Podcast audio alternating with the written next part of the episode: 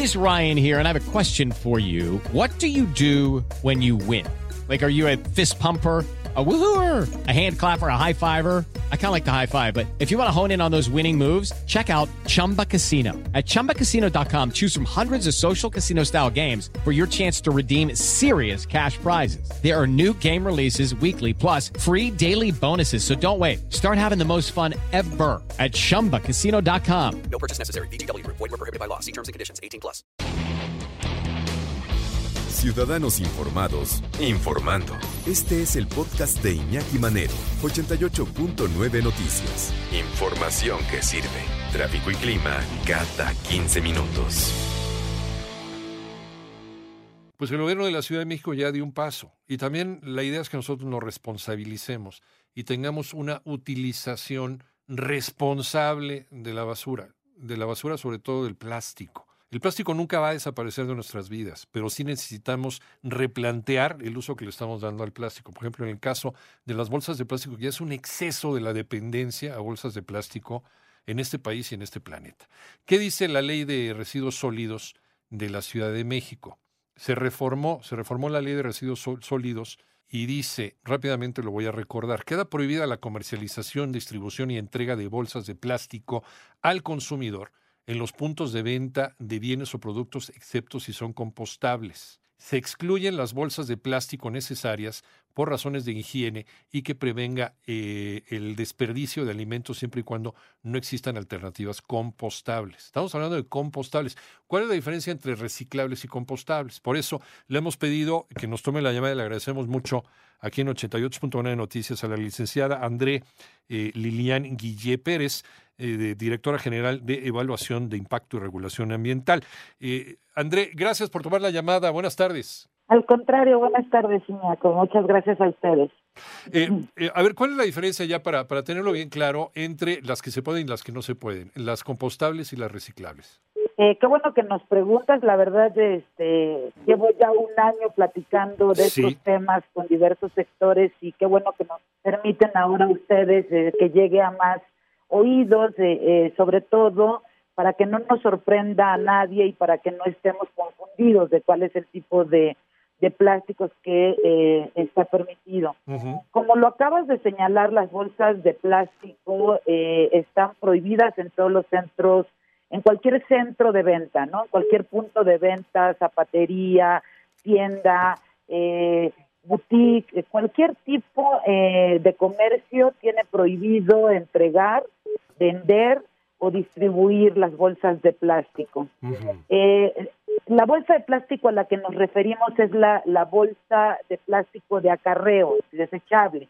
Esta que nos entregaban todo el tiempo en la tienda departamental o en cualquier otra compra que hacíamos.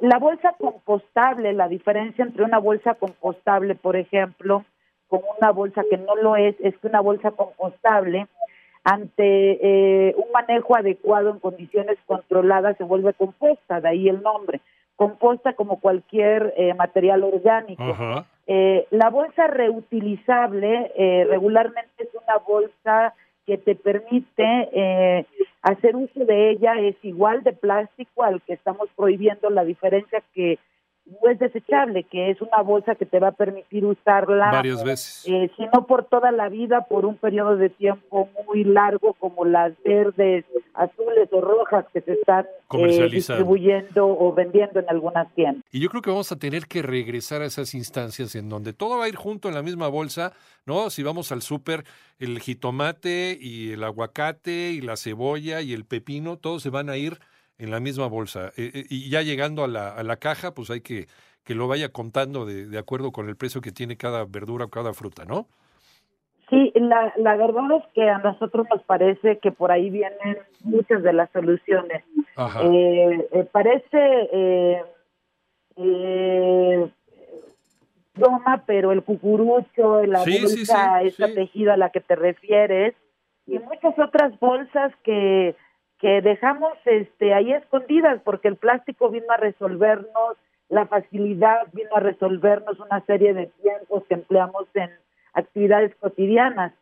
Sin embargo, bueno, utilizar plástico pues nos está costando demasiado caro, no solamente en la Ciudad de México, al planeta entero. Entonces, De ahí que la Ciudad de México no podía quedarse atrás eh, al implementar una medida como la que estamos hablando de prohibir de manera definitiva el uso de todos los plásticos en estos centros de venta, porque seamos honestos, eh, eh, no es una necesidad, es decir, nadie se muere o a nadie le pasa eh, gravedad que no te dan una bolsa de plástico para llevar tus productos cuando tenemos la opción de llevar nosotros nuestro propio contenedor, bolsa o, el o los materiales que queramos utilizar que no sean tan dañinos.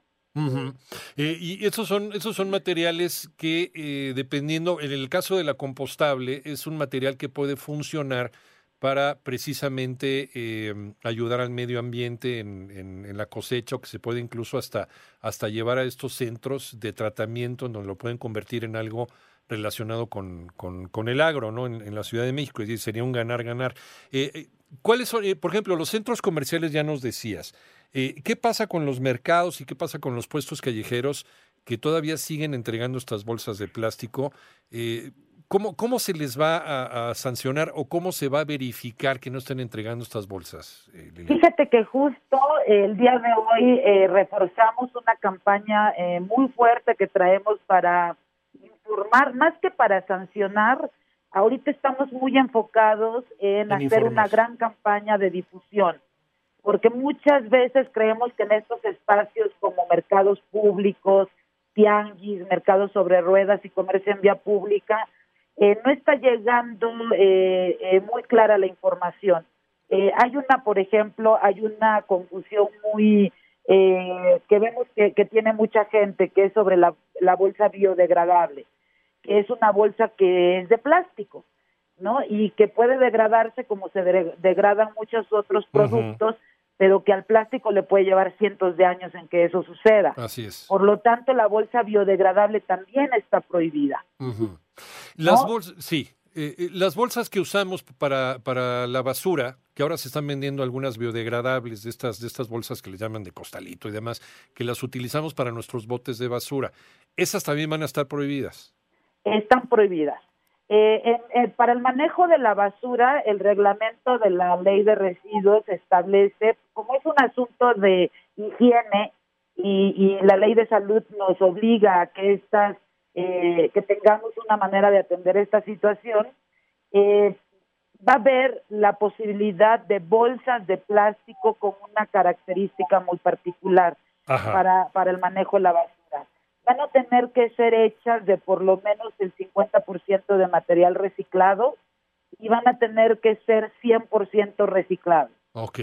Eso ya están la industria lo sabe, nos sentamos con la industria, con la Asociación Nacional de la Industria del Plástico, lo platicamos, eh, evidentemente, bueno, la industria tiene resistencias naturales, creemos nosotros, pero es una eh, salida que encontramos para que haya eh, bolsas para manejar los residuos de nuestras casas, pero que sea un manejo de un consumidor responsable. Eh, yo quiero pensar, por ejemplo, ahorita que regresamos con, con eh, las verduras y las frutas, por ejemplo, si me quiero llevar dos kilos de limones, también igual las meto en mi bolsa del, del mandado y se las pongo ahí a la, a la señorita que atiende, porque antes pues las, las poníamos en la bolsa de plástico y las poníamos en la pesa para, para ver cuánto nos estábamos llevando, ¿no? ¿Cómo, le vamos a hacer ahí entonces? Sí, e, es lo que vamos a, tener que hacer. Vamos a tener que llevar nuestros propios eh, eh, eh, recipientes para meter nuestras frutas y verduras. Y la verdad es que los centros, también en las pláticas que tenemos con la Asociación Nacional de Tiendas Departamentales, lo que le estamos pidiendo es que busquemos alternativas para evitar todo el plástico, incluso en las frutas y verduras, que no es lo mismo, por ejemplo, las carnes frías. Sí. ¿no? Una carne fría te dan un kilo eh, eh, y te lo ponen en, un, en una bolsa de plástico porque como es un alimento final, es decir, no llegas a tu casa a lavar el jamón, sí. ¿no? Entonces, ese está permitido por razones de higiene y inocuidad que te comentaba la ley de lo establece pero las frutas y verduras que tienen una higiene adicional por parte del consumidor no es el caso. Bueno, eh, ¿dónde podemos obtener más información, eh, André? Eh, el, bueno, el reglamento eh, es público, está publicado el viernes en la, en la Gaceta Oficial de la Ciudad de México, en la Gaceta BIS del día viernes, entonces todos podemos consultar el reglamento. En la página de la Secretaría del Medio Ambiente de la Ciudad de México, toda la información eh, que podamos proporcionar. Y vamos a andar en las calles, Iñaki, vamos a andar visitando pequeños comercios, mercados, eh, vamos a visitar a los tianguis.